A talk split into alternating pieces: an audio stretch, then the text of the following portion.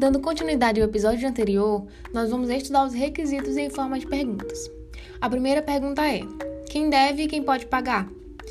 Quem tem a obrigação de pagar é o devedor ou o responsável por ele. Agora, quem pode pagar? Qualquer pessoa. E qual a diferença entre quem deve e quem pode? A diferença é que quem deve pode ser chamado judicialmente e quem pode pagar não vai ser chamado judicialmente. Quem pode pagar são situações excepcionais, que é o que vamos estudar aqui agora. Esse terceiro, ele pode ser uma pessoa interessada ou não interessada.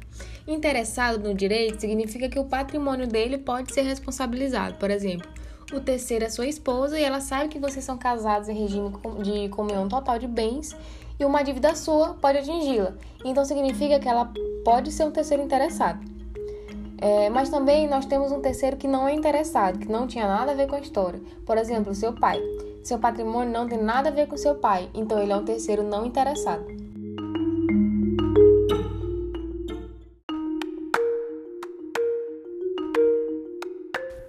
Mas qual a diferença entre eles para o nosso requisito?